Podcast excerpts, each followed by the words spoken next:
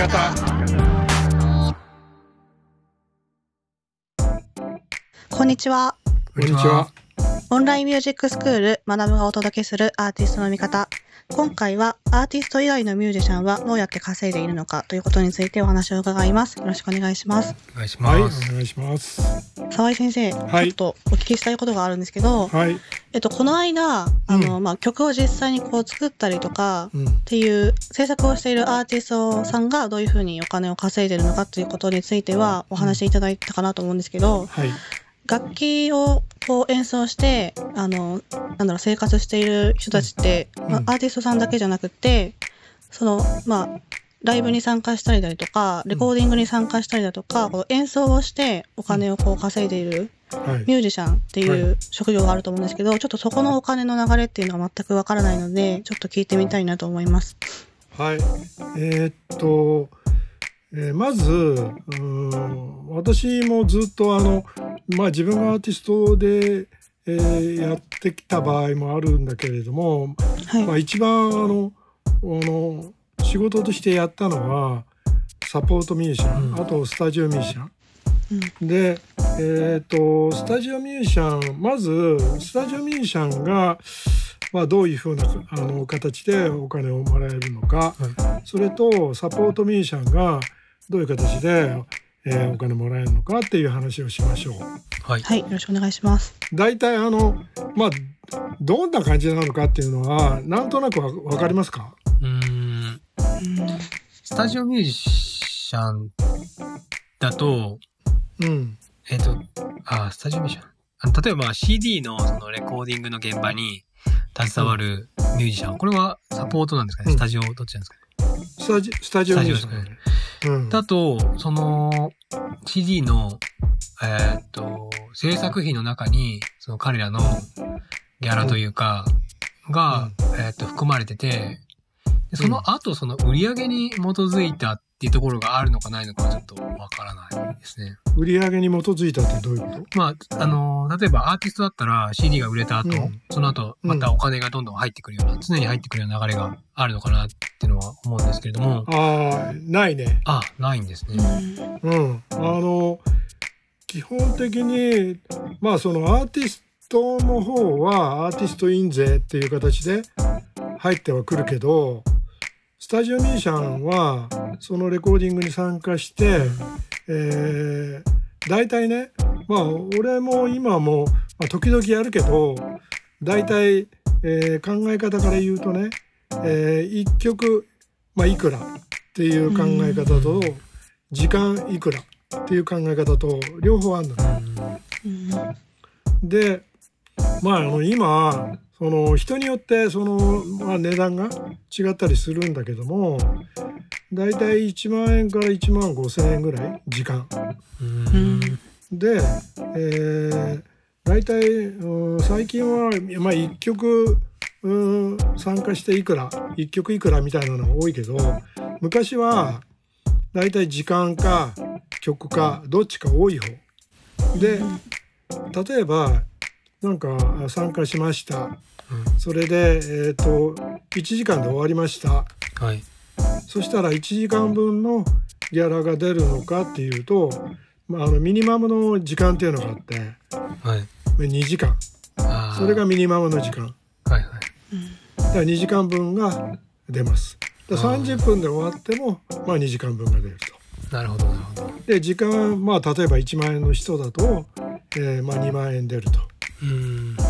いうことですねそれで、えー、と1時間の間に、え5曲やりましたうん。はい。でも1時間で終わりましたうん。そしたら1時間あ2時間分なのかっていうとその5曲分うん。だから5時間分だよねだからどっちか多い方ううんん。それであとまああのよくあるんだけどもダブルにするとかダブルにするとダブルってわかる？ダブルわかんないです。わかんないです。同じものをもう一回入れる？そうするとまああのこれはまあぎ技術的なことになるんだけども、まあ、人数が増えるわけよ。はい。それと全体的に音がまとまる。うんあ。音を重ねるっていうような感じ。あそうそうそうそうそう、はいはいはい。うん、でその場合はえっ、とまた1曲分増える。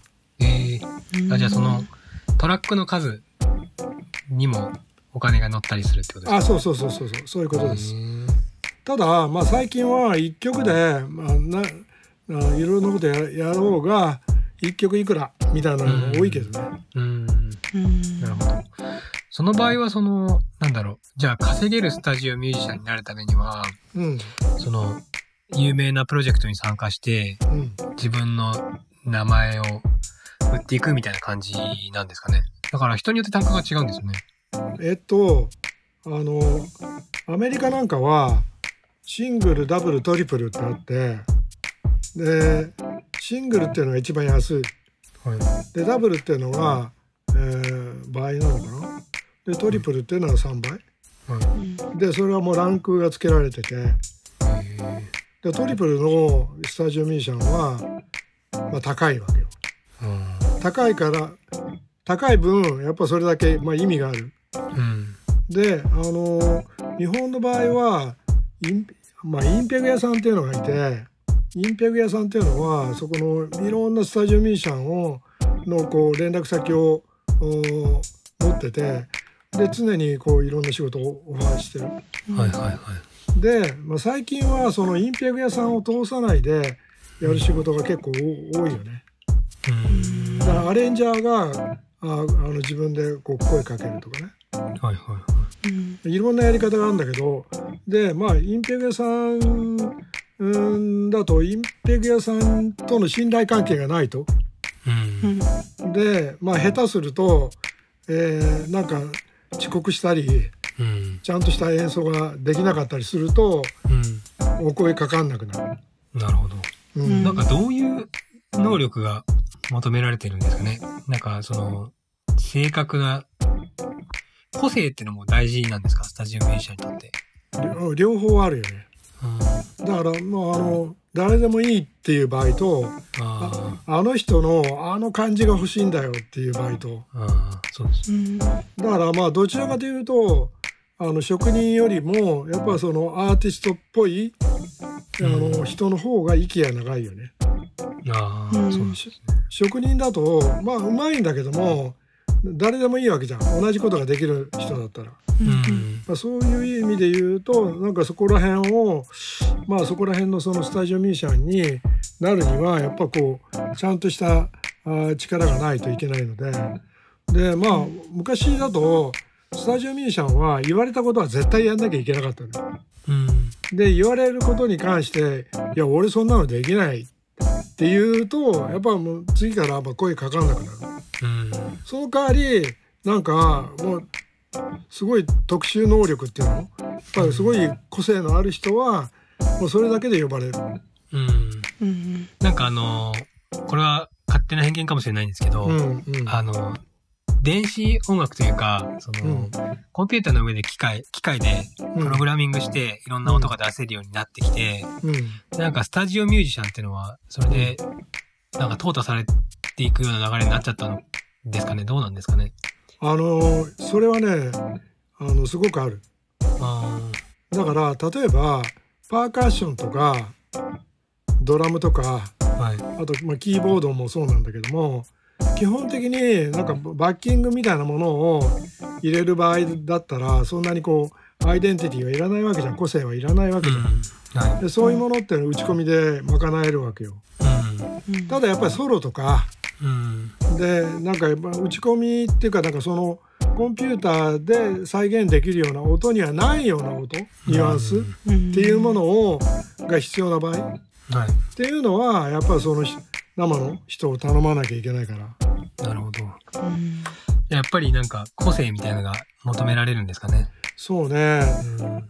ただやっぱそのまああの今のコンピューターって優れてるからはそのうんなんだドラムにしてもあのグルーブコンタイズってわかる？い。いや、わかんないです。グルーブコンタイズっていうのは要するに人間が叩いてるようにうん。あの演奏してくれるわけよ。はいはいはい。でそれもあのあこのドラマこのドラマみたいな感じでちょちょっとあのスネアのタイミングが重いとかねはいはだからそういうこういろんなものが選べるようにい。はい。できてる。うん今のじゃあこの割と DTM でいろいろできるようになった時代で、うんなんかスタジオミュージシャンに求められている資質というかっていうのはな何なんですかね？やっぱコンピューターでは表現できない音色だったりプレイだったりソロなんかはやっぱできないわけじゃん。うんうんただもうそのロジックなんかだともういろんなそのサンプルのあれがいっぱい入ってるからはい。もうほんとね、うん、いい加減にしてよって思うよ。なるほど。まあでもやっぱ人間らしい演奏ってのはを突き詰めていくって感じなんですかね。そうだね。うん。ただね、まあ、あの、それで言うと、なんかこう、あの、自分がすごい個性的なものを持ってるっていうのを、じゃあどうやってこう知らしめるっていうのは、それは考えていかないと、すごいいいおもあの技を持ってるのに、い。知らない人がね、いっぱいいるわけじゃん。はい。うんだからそれで言うと、まあななんか自分でそのソロのアルバムを出してたりすると、ああの人のあのあの演奏いいよねあの人に頼みたいよねあ。はい。そういうのがまあいいのかなとは思うけどねうん。そういうふうになると。なるほど。うん、でやっぱその、あのー若い人って技術が技術力が高いからこの技術力の高い人っていうのはどんどんどんどんこう若い人がどんどん出てくるからはい。あのうんまあ誰でもいいっていうような状態だとそのベテランの人って使われなくなるわけよ。はうんでベテランの人ってやっぱりたギャラが高いからい。はい。であのギャラが安くてちゃんとしたそういう技術を持ってる人っていうのは若い人がどんどん出て出てくるからねはい。だからそういう意味で言うと私なんかはもう淘汰された方だよねいや、悲しいこと いやそうは思ってはいないけどねい。うんでもあのやっぱ後輩にやっぱ仕事をうんあの繋いでいかないといけないっていうそういう自覚はあるけどねはい。なんかスタジオミュージシャンの話だけで終わっちゃったねそうですね。じゃあ、えっととりあえず、えースタジオミュージシャンのおギャラの話、はい。このこの辺で、はい。はい。はい、ありがとうございました。はい、お聞きいただきありがとうございました。アーティストの見方では、妖怪の仕組みや音楽トレンドなど、ためになる情報をお届けしていますが、オンラインミュージックスクール学ぶでは、現役プロから直に学べる音楽教育の場を提供していきます。また新しく情報を追加しましたら発信していきますので、ぜひチェックしてみてください。本日もありがとうございました。ありがとうございました。ありがとうございます。